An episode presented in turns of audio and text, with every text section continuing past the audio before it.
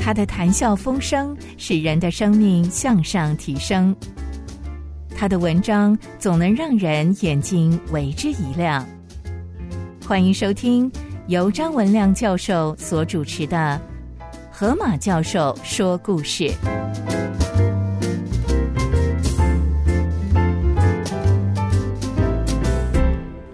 各位先生、各位女士，我是张文亮教授。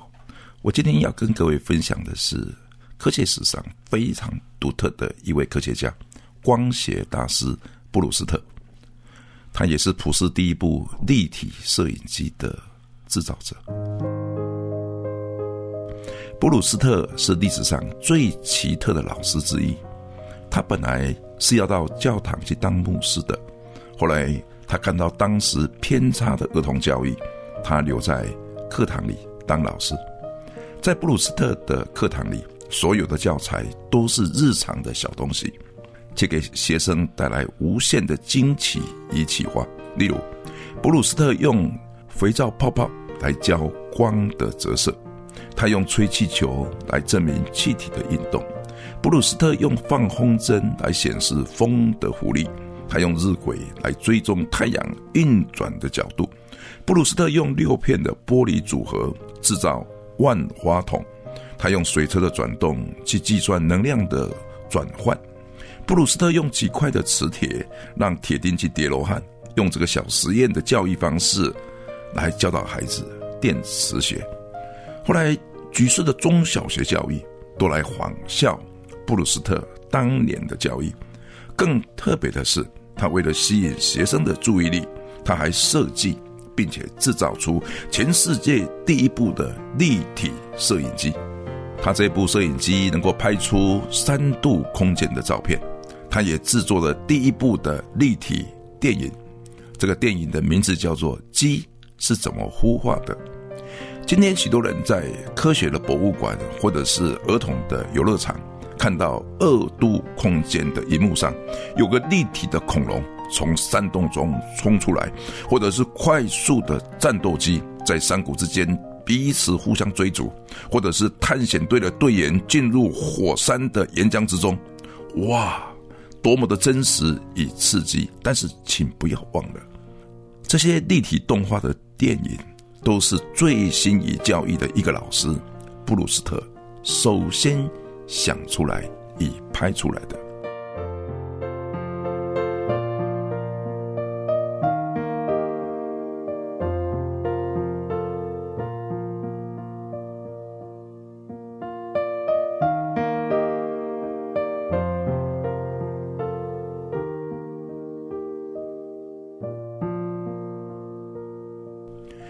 对于学艺术的人的 David Brewster 布鲁斯特。是一个陌生的名字，但对于爱看立体动画的孩子，也可能根本就没有听过有布鲁斯特这一个人。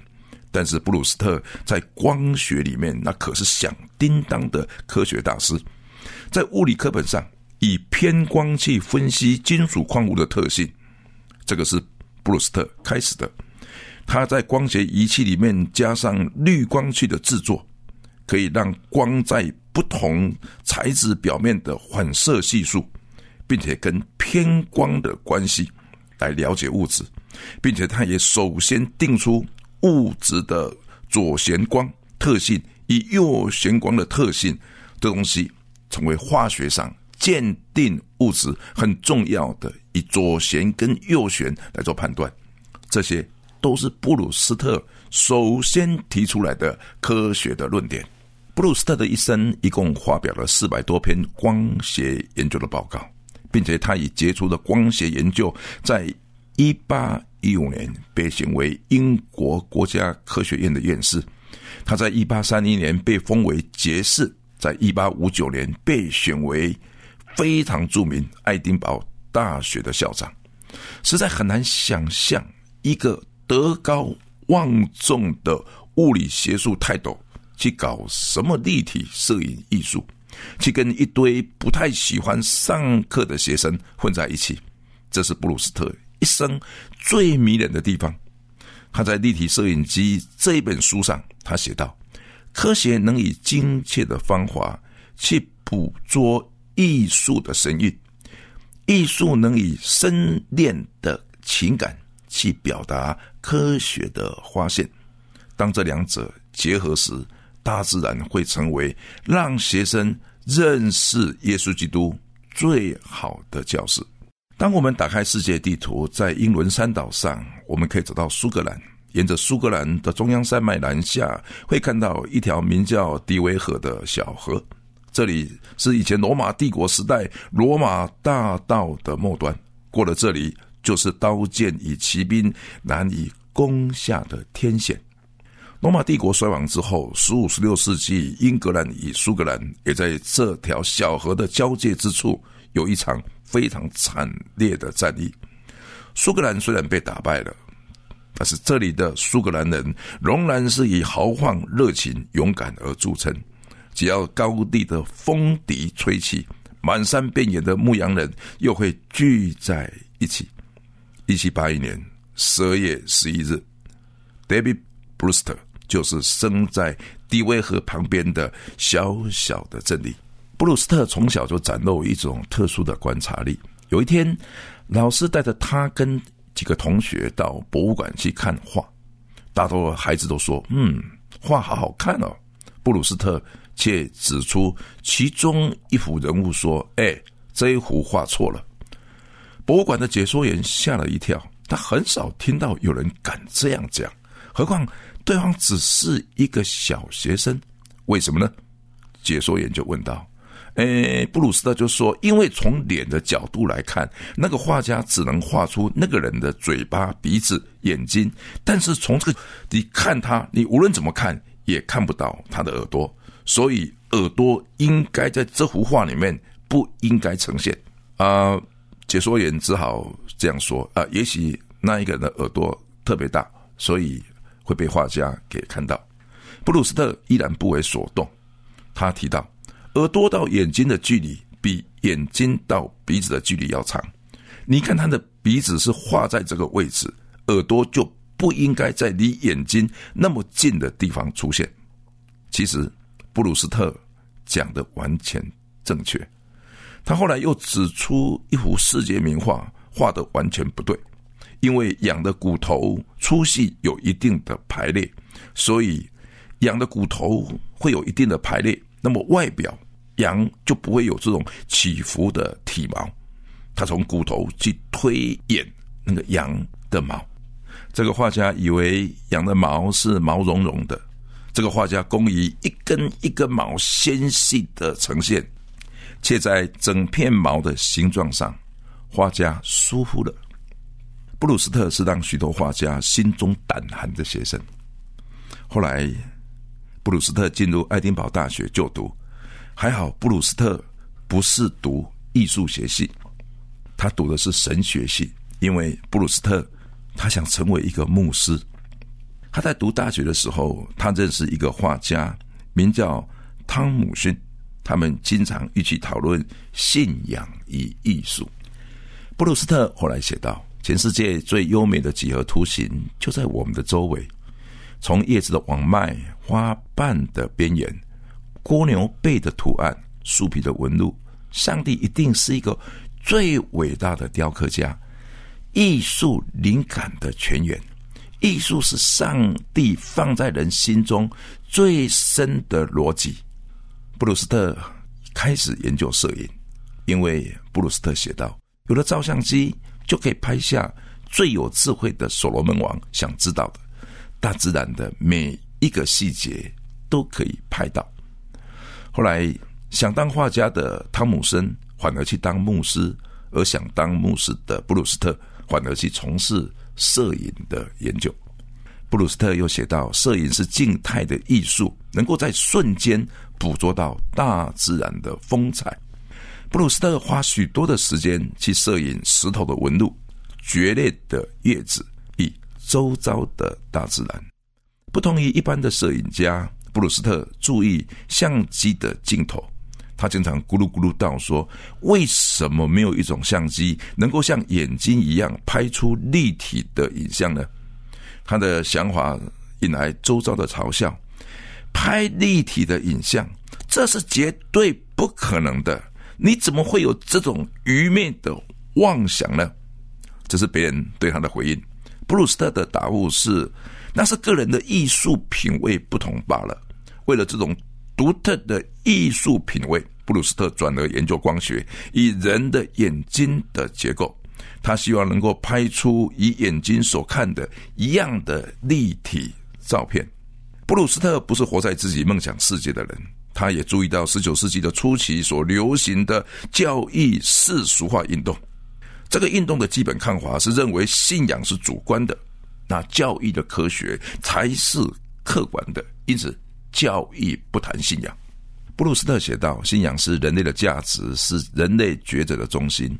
教义如果是以铲除信仰，那么叛逆就会跟着被取代进来，最后引进的是道德的沦丧与犯罪的浪潮。”我在教育事实化的运动中，我发现牧师已经是成为边缘的人物。除了教堂之外，牧师对于大众教育的功能已经被抽离殆尽。因此，我决定要投入这场战役，成为一个老师。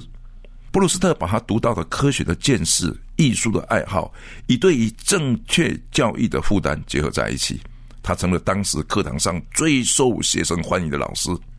听啊，布鲁斯特的上课内容是这样的：各位同学们，为什么上帝造人的时候是给人两只眼睛，而不是一只眼睛呢？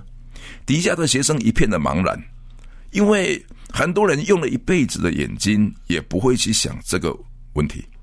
布鲁斯特在黑板上画的两点，代表人的眼睛。以眼球为中心画出了一个视觉的区间。他喜欢用画来教课，有时候还边教书边在黑板上画他所喜欢画的漫画。布鲁斯特继续说道：“假如我们所看的物体的正面，你会发现左眼的视觉区是涵盖正面与正面左边的范围，右眼的视觉区是涵盖正面以正面右边的范围。因此。”上帝给我们有两只眼睛的好处，是在看物体的时候，除了看到物体的正面以外，同时可以看到左右两个侧面，这使我们看东西会看得更立体。底下有学生反问到说：“哎，老师啊，一只眼睛也可以看得很立体啊？”老师答辩说道：“哎，不一样。”左眼可以看到右眼看不见的死角，右眼也可以看到左眼看不见的死角，因此两只眼睛看物体的立体感优于单眼。学生又反问：但是越远的物体，即使人有两只眼睛，不是以一只眼睛所看的一样的平面吗？布鲁斯特回应学生：那是不一样的平面，左眼会看的平面。右眼也会看到，所以当一只眼睛的视觉衰弱的时候，另外一只眼睛会自动的进来补强，这就是双眼视觉的好处。难怪在大自然里很少有一只眼睛的动物。再量一量两眼之间的距离，你会发现，如果这个距离太窄，那两个眼睛就跟一只眼睛的功能是一样的。两只眼睛的距离如果太远，那两只眼睛就各看各的，也失去了彼此视觉互补的功能。所以，我们两只眼睛的距离是恰到好处。这种上课教材的内容，大概现在已经很少人听到了。布鲁斯特还继续的深入，人的两眼之间有一根逐渐高起来的鼻子。这是一个非常奇妙的设计，没有一个人能够用一只眼睛同时看到自己鼻子的左端，又看到自己鼻子的右端。因此，我们的鼻子有视觉上游标尺的对准功能。这提醒我们，一个人如果经常使用右眼，他就经常看到他的右鼻；一个人如果经常使用左眼，那就会经常在眼前出现。左边的鼻子，因此鼻子是成为眼睛视觉的矫正。布鲁斯特的科学艺术的教育法，就连鼻子的位置都可以拿来教。布鲁斯特他还讲眉毛，他说道：“眉毛为什么要长在眼睛的上沿？其实那是非常好的位置，一方面可以挡住头上所流下来的汗水，另外一方面，我们的眼球再怎么往上看，也不会看到我们的眉毛，并且眉毛绝对不会挡住我们的视线。我们的眼睫毛的位置也很正确。”可以拦住灰尘，不会掉入眼睛，却又不会拦阻我们眼睛的视线。一八四四年，布鲁斯特发表了一篇非常著名的研究，由双眼的视觉而知道距离。他进而由视觉的功能来制造历史上第一部的立体摄影机。他仔细的研磨两个曲率、焦距。反射力完全一模一样的镜头，当做立体摄影机的两个镜头，他发现要制造完全一样的镜片是非常艰巨的事。但是人在出生的时候，竟然有两颗完全一样的眼睛，哇！他说了，一个人从出生就有两颗完全一样的眼睛，是一件多么值得感恩的事情。布鲁斯特将两个镜头的折射光投射到同一张底片上，就能够拍出立体的照片。不同颜色的光有不同的折射力，三度空间的照片与一般的照片不同，有不同颜色的光折射之后产生的相位差。因此，当人戴上一种特殊材质的眼镜，就可以把这个相位差。透过人的视觉而看出立体的影像。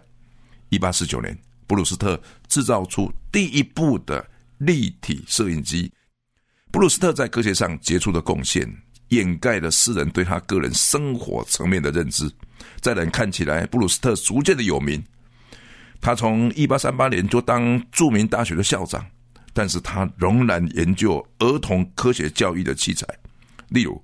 他用六个不同角度的镜片来组成一个万花筒，他也为灯塔建造亲子的透光玻璃，他也用两三片不同偏振光的新薄片来组成隔绝水平方向的光线进入，留下垂直方向的偏振光。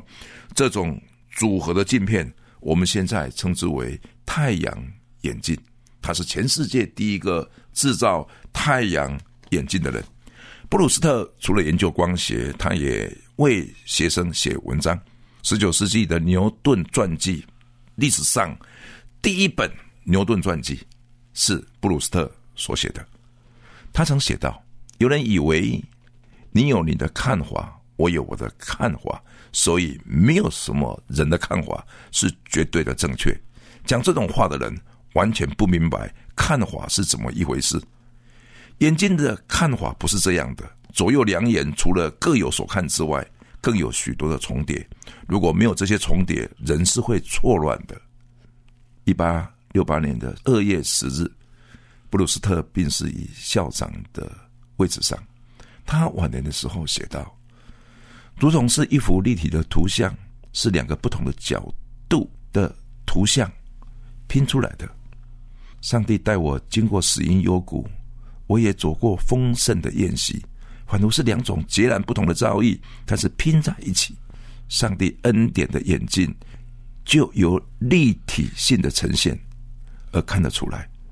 因此，我生命里面的凹凸坑谷，原来是为了填满上帝的恩典。亲爱的主耶稣，我仰望你。我认识布鲁斯特。是在牛顿的传记上，我才知道有这么一个有趣的作家。我自己深深的喜爱他的著作，他所写的《牛顿传》，我前前后后读了三十年，我现在还是喜欢读他的很多独特的教育的观点，现在几乎没有听过。哇！他在有那么高的杰出的成就，他竟然在晚年的时候说：“那死因的幽谷。”和丰盛的宴席，好像是人生的凹凸坑谷补上上帝丰盛的恩典。谢谢主，我自己也学光学，我自己也喜爱光学，我自己深深的喜欢摄影，我才体会到这个背后，把摄影机跟人的视觉、人的眼睛的创造可以一起的来组成，而是所看的形象能够留下来。谢谢主，有这么多这么认真、这么有趣、这么幽默、这么具有创意的一个大学的校长，爱丁堡大学的校长，留在儿童的教育里面，为了改革当时世俗性的儿童教育，而如今的儿童教育更是世俗，更是低水准，更是败坏了许多孩子从小学习的意愿。以那单纯的心灵，在十九世纪的初期，布鲁斯特有一个呼召进入儿童教育。那我们现在呢？我们现在的情况更糟糕，我们更需要有人进入儿童教育，给儿童教育那幽暗的丛林带来一片上帝真实的光。让孩子认识每一个孩子生命是何等的有价值，让孩子认识，即使他的鼻子会高高的凸出来，也是有上帝的美意。让孩子认识他的耳朵跟眼睛的距离是一个奇妙的设计，让孩子认识两眼当间的距离是一个巧妙的长度，让孩子认识眉毛在眼睛的上面是个巧妙的安排，让孩子认识他的眼睫毛。能够挡住灰尘跟汗水，又不会挡住他的视线。哇，他写了好多好多，非常的奇妙的上帝的创造，而现在完全不留在任何的一本的课本的里面。这世界上是不是有需要有个地方，再来重新的呈现他当年有趣的教学？无论是在文学上，或是在广播上、书籍上。能够有个机会来呈现上帝奇妙创造的美意，谢谢主，他做到了，而他也启发了我个人在台湾大学的教育，也启发了我常常在问小孩子，也问我的学生说：眉毛为什么在眼睛上面？谢谢主，认识上帝会使这个大自然变得更值得感恩、更有趣、更是幽默。我谢谢主。愿有更多的老师被开启，愿有更多的学生不要在这种世俗化的教育中而被打败。上帝依然有拯救，值得我们的信靠。我这样祷告祈求，奉耶稣基督的名，阿门。